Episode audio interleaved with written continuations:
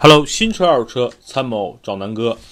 首先呢，又又跟大家拖更了好几天啊，其实没拖更，只不过答应大家说美国的我开了这几辆车的音频呢，一直也没发。那今天呢，一定要给大家补上啊。呃，之前说过啊，我们这次到美国时间比较长，二十多天，然后呢，先从纽约，然后去了德州。那我们在德州提的第一辆车呢，就是福特锐界啊。这个关于提锐界呢，其实在之前有一个小故事哈。就其实我们定的是呃福特翼虎这个级别的 SUV，因为去的时间比较晚，然后呢，大家知道美国每一个租赁公司的这个呃人工啊都不像中国那么多人。其实一个很大的店，大概一两百辆车的这么一个租赁公司，它实际工作的员工呢，大概也就是三四个。那天我们去的比较晚，估计有下班的，然后呢，有一些车也没洗出来，正好呢，我们在那儿就等的时间比较长，因为他在处理其他的订单，他很抱歉呢，就给我们免费升了一个级啊，升了一个呃，当时呢是想给我们拿一台，呃，应该是雪佛兰的一款，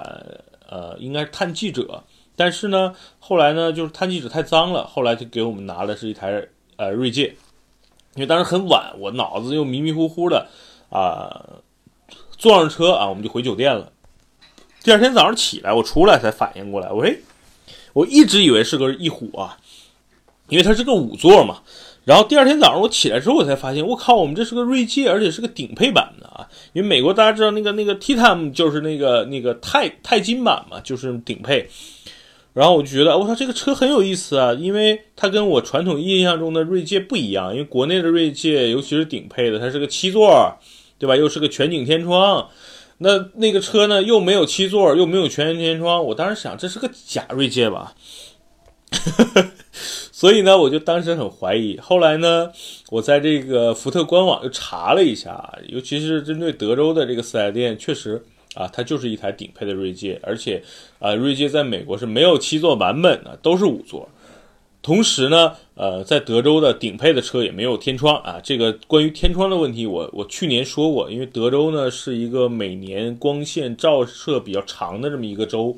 它类似中国的广州，而且夏天比较热，所以呢没有天窗呢是针对德州的这种，因为美国南部的气候啊，确实是这么来的。那其他州呢？锐界呢也是有全景天窗的，但是在德州卖的车基本上都是没有天窗的。这是根据因地制宜做的车啊。不得不说，这次锐界给我的印象还是比较深刻的。首先呢，如果说印象分打一满分是一百的话，我觉得这次呢其实是八十到九十分。啊，这辆车呢具体的参数我不会去多说，因为这个东西跟国内都一样啊。呃，我就说说直观的感受。第一呢，从这个舒适度来说，毕竟一台 SUV 啊，又是一个家用 SUV，它空间比较大。我觉得自己开是一方面，更多是给这个乘坐人去去感受的嘛。那作为因为第一天去都是 Tony 开车，我作为一个乘客，无论是坐在第二排还是坐在副驾，给我的感受就第一，这个车。底盘啊，舒适度很高，很舒服。然后呢，它不像汉兰达那么比较比较太软，它是那个软硬都有，然后比较有韧性的这种感觉，特别有一种比较高级车的感觉，就有点像奥迪、奔驰 GLK 或者 Q 五的这种感觉啊。它相对来说稍微有点运动，但是呢又没那么硬。然后呢，这个呃，无论是滤震啊还是隔音啊，这个车做的都是不错的。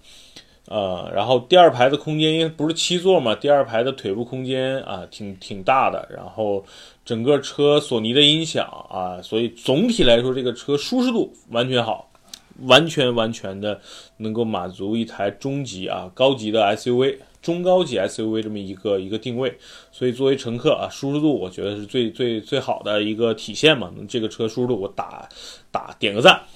第二呢，这个车动力 2.0T 呢，第二天我开了开了很长时间，我们俩两三天之内都开这个车嘛。第一呢，就是这个动力加上变速箱的匹配还是很平顺，而且动力呢是挺充足的。尤其在美国高速，你你上了这种乡村道也好，还是高速也好，这个车无论是偶尔加速并个线超过车，还是说这个这个从辅路上主路这么一个短期内你迅速要把车速拉到。这个七十五迈就是一百二十公里的这个这个这个加速，我觉得都能够满足这个级别的一个 SUV 的一个感觉。所以这次这个车的操控也好，方向盘的质感，然后方向盘的舒适度、松紧度，包括这个车提速，都让我觉得挺满意的。因为在在国内呢，我锐我锐界开的时间比较少，然后也就是一次短短暂的在四 S 店的一个试驾。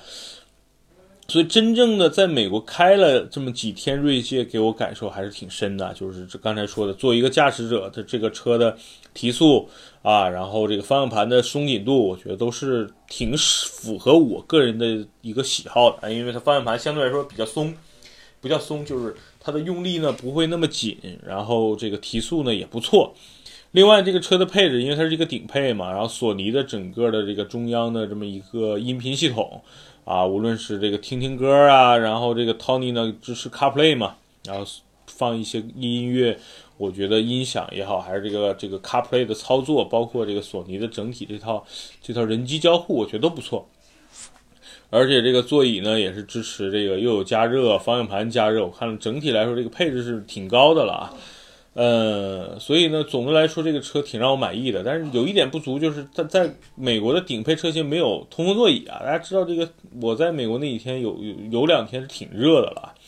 所以没有通风座椅这事儿呢，我觉得也挺算是一个小遗憾。毕竟顶配的车了。但总从从总体来说，就是从驾驶的角度来说，这个车各个配置不错，动力不错，操控不错，这是最核心的。作为乘客呢，舒适度不错，我觉得这是。这两个，那如果这两个指标大家都觉得挺满意的话，那个车就是挺不错的车了。另外呢，我要说一下这个车的这个载物空间，因为我们四个人嘛，然后呢每个人一个大箱子，然后呢后来呢又买了一些一些东西啊，所以最后一天我们上路的时候呢，其实这个车属于满载状态，就是四个成人加上四个大皮箱子，加上一堆我们的背包，所以它这个车的承载能力是 OK 的，因为它毕竟没有配备七座嘛。那后备箱的空间也是相对来说比较充足的。那锐界这次给我的感觉真的是让我呃挺意外的。第二呢，就是说锐界这款车，因为对比汉兰达嘛，因为这个车在国内真的是这两个是冤家。那从目前这次我体验来说，嗯，我个人觉得这两个车，呃，第一呢，从底盘的质感上来说，我现在比较偏爱锐界的这种感觉，就是韧，稍微有点韧性，然后。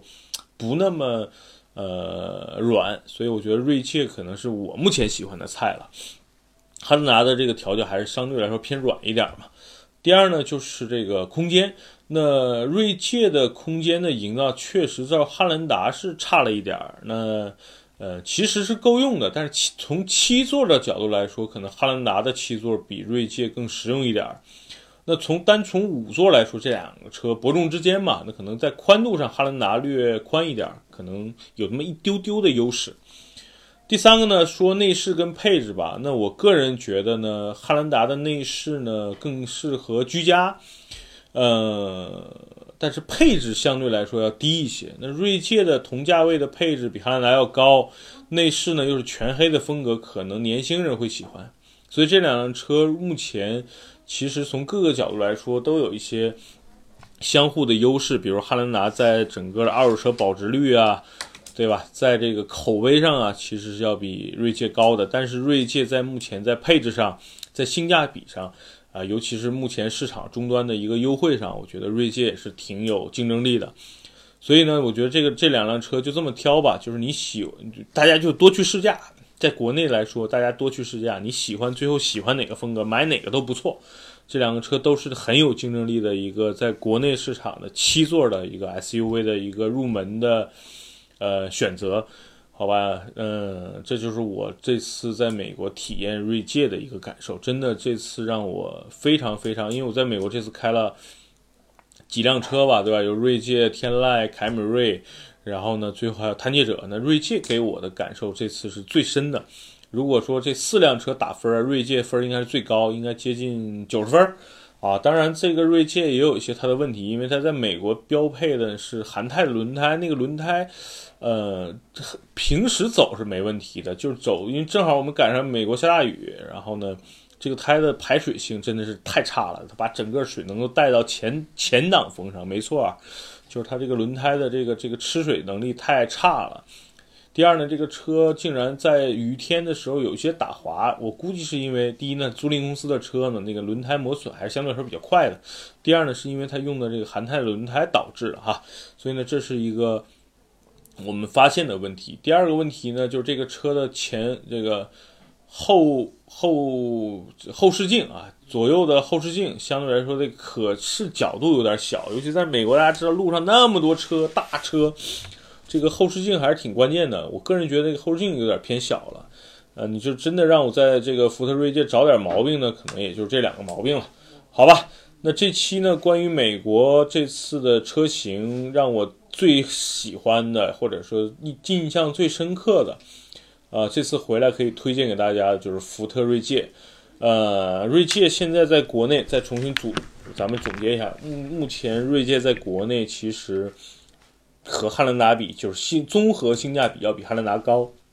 怎么说呢？就是同样价位啊，市场就是所谓的市场指导价，然后呃，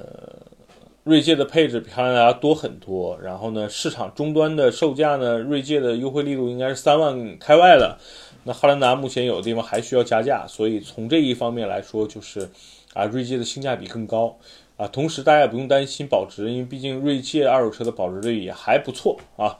那综合来说，如果大家经算经济账啊，算性价比的话，那锐界性价比要比汉兰达高，好吧？那毕竟汉兰达是这个级别的标杆儿，然后目前虽然改款，但是我不太看好这次的改款，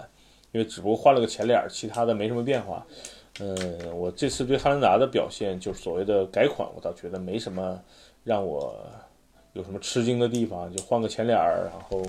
把三点五的排量呢取消了，我觉得没什么特点。锐界呢，毕竟在国内，我觉得还有二点七 T 的 V 六版本啊，如果大家追求动力啊，那个二点七 T 的锐界真的可以去试驾试驾，考虑考虑啊。如果预算充足，三十万以上的预算，真的可以搞一个三二点七 T 的。这个锐界去耍耍，那个动力真的比我原来汉兰达3.5的动力要强很多啊！毕竟 2.7T 的那款发动机现在已经在美国应用到了美国的皮卡 F150 身上了啊！你想想，这个车能带大皮卡，对吧？那还是有实力的。而且这个 2.7T 发动机今年也入选了沃德十佳啊，获得了沃德十佳的一个一个称号。所以，呃，大家真的喜欢操控啊，喜欢动力强的话。可以去考虑一下这个 2.7T 的版本，好吧，在国内目前售价应该四十万以内吧，好吧，那这期节目呢，关于美国车，我这次开的锐界就先聊到这儿，好吧，拜拜。